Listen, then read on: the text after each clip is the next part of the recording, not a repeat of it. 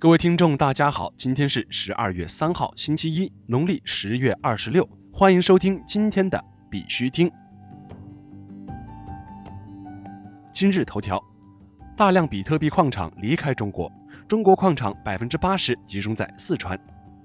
加密资产研究公司 CoinShares 发布比特币挖矿报告，称数据显示，大量比特币矿场已经离开中国，转战斯堪的纳维亚半岛、俄罗斯、加拿大和美国等地，寻找电费便宜、电力供应充沛、监管政策友好、互联网接入迅速和天气寒冷的地方设立矿场。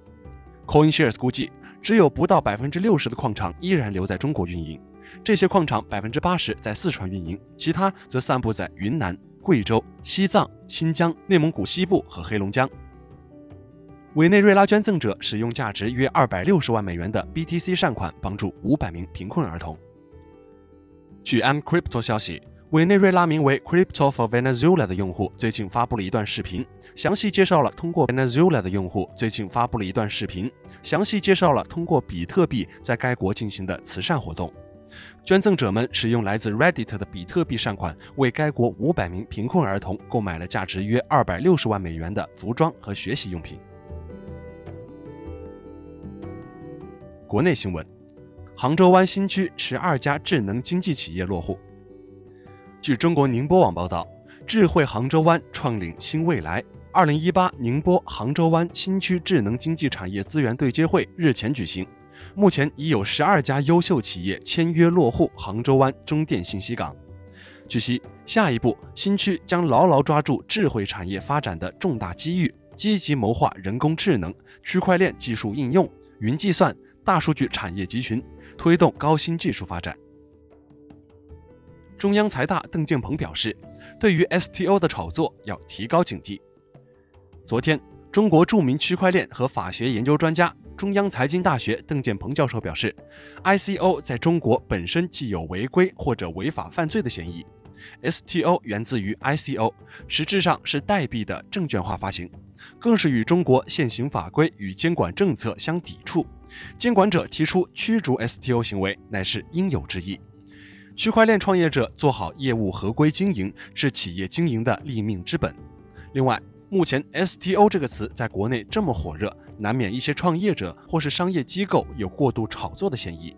因为 STO 在当前中国未来的三到五年都不可能有任何法律上的生存的空间，所以对这种行为的炒作要提高警惕。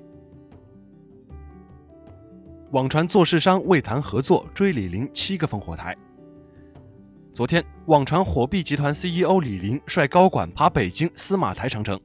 以币圈从业者张先生在长城脚下认出李林，希望上前商谈合作。然而李林步履轻盈，张先生一路追随，一直到第七个烽火台才追上正在歇脚的李林。感慨于对方的执着，李林当即帮其对接了火币于新加坡总部的合约团队，邀请其成为火币合约的做市商一员。据悉，该从业者张先生拥有一家规模不小的资产管理公司。有网友感慨。关键时刻还得身体好啊！香港拟共建区块链技术应用联合实验室。据科技日报消息，在长沙召开的深化合作创新、助推香港繁荣对接交流会上，湖南省产业技术协同创新研究院、湖南通信服务有限公司与香港应用科技研究院三方共建的区块链技术应用联合实验室揭牌。湖南省科技厅党组书记童旭东表示，联合实验室的落地有助于促进香港先进技术成果和管理模式向内地纵深应用和转化，希望以实验室为中心平台，构建湖南省区块链产业生态圈，并建设一批具带动力的示范工程。下一步，双方还将考虑建立科技合作基地、香港印科院湖南分院等模式，继续深化科技合作，服务创新型湖南建设。广州互联网法院开庭第一案网上办理审结。据南方网报道，广州互联网法院开庭第一案网上办理审结，立案到宣判十五天，当事人没有去过法院。十月二十五号上午九点四十五分，广州互联网法院开庭第一案敲响法锤，广州市民郑先生因天猫超市所宣传的限时抢购活动没有兑现，将天猫公司告上法庭。法院判决天猫公司向郑先生赔偿一元，驳回其他诉讼请求。近日，判决正式生效，双方当事人均表示服判。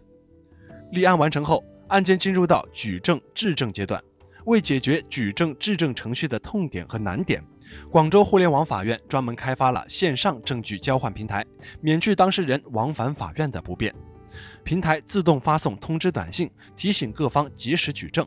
当事人进入平台，点击举证模块，即可自助上传证据材料。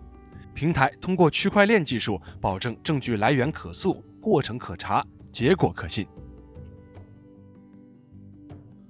国内首次出现要求微信支付赎金的勒索病毒。来自火融安全实验室的消息显示，接到若干用户求助，遭遇勒索病毒攻击。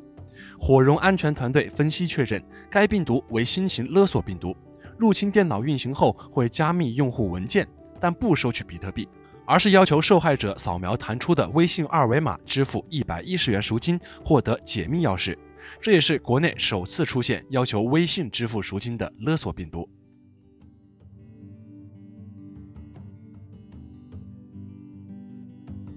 国际新闻：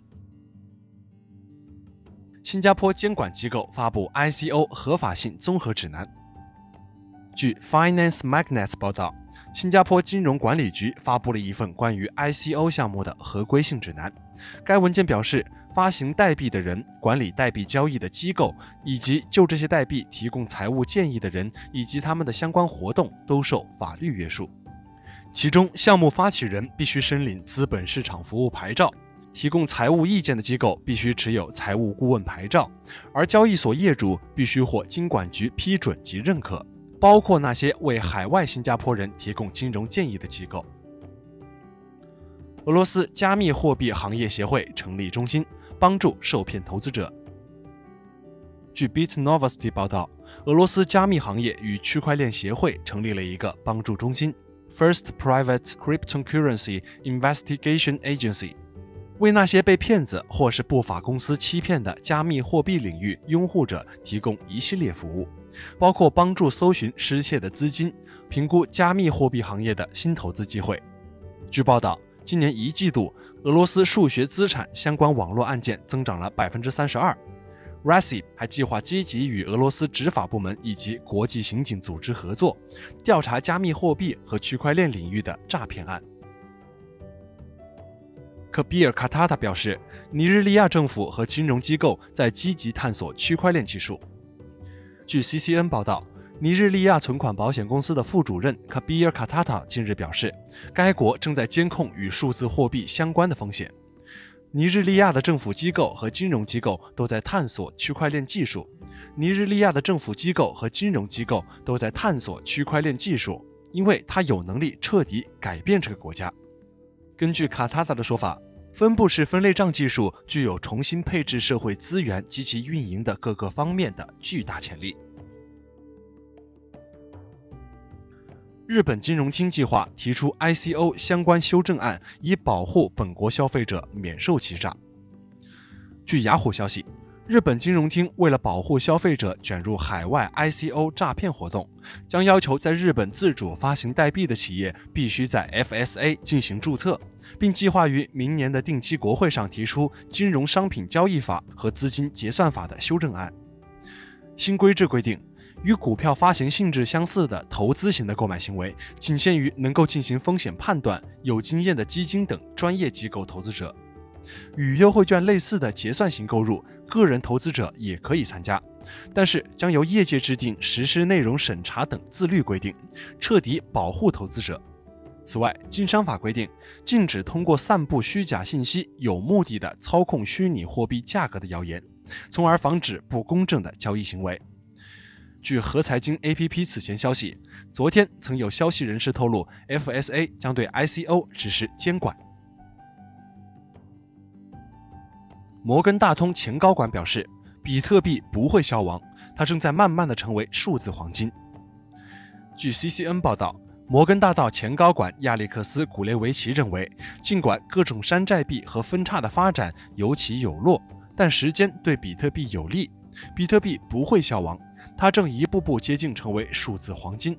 正如在所有贵金属中，黄金既不是最常见的，也不是最稀有的，但是它的价值会保持不变。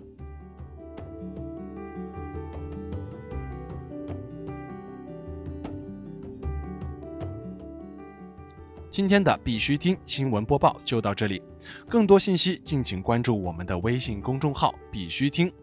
感谢各位听众的支持，祝大家度过美好的一天，我们明天见。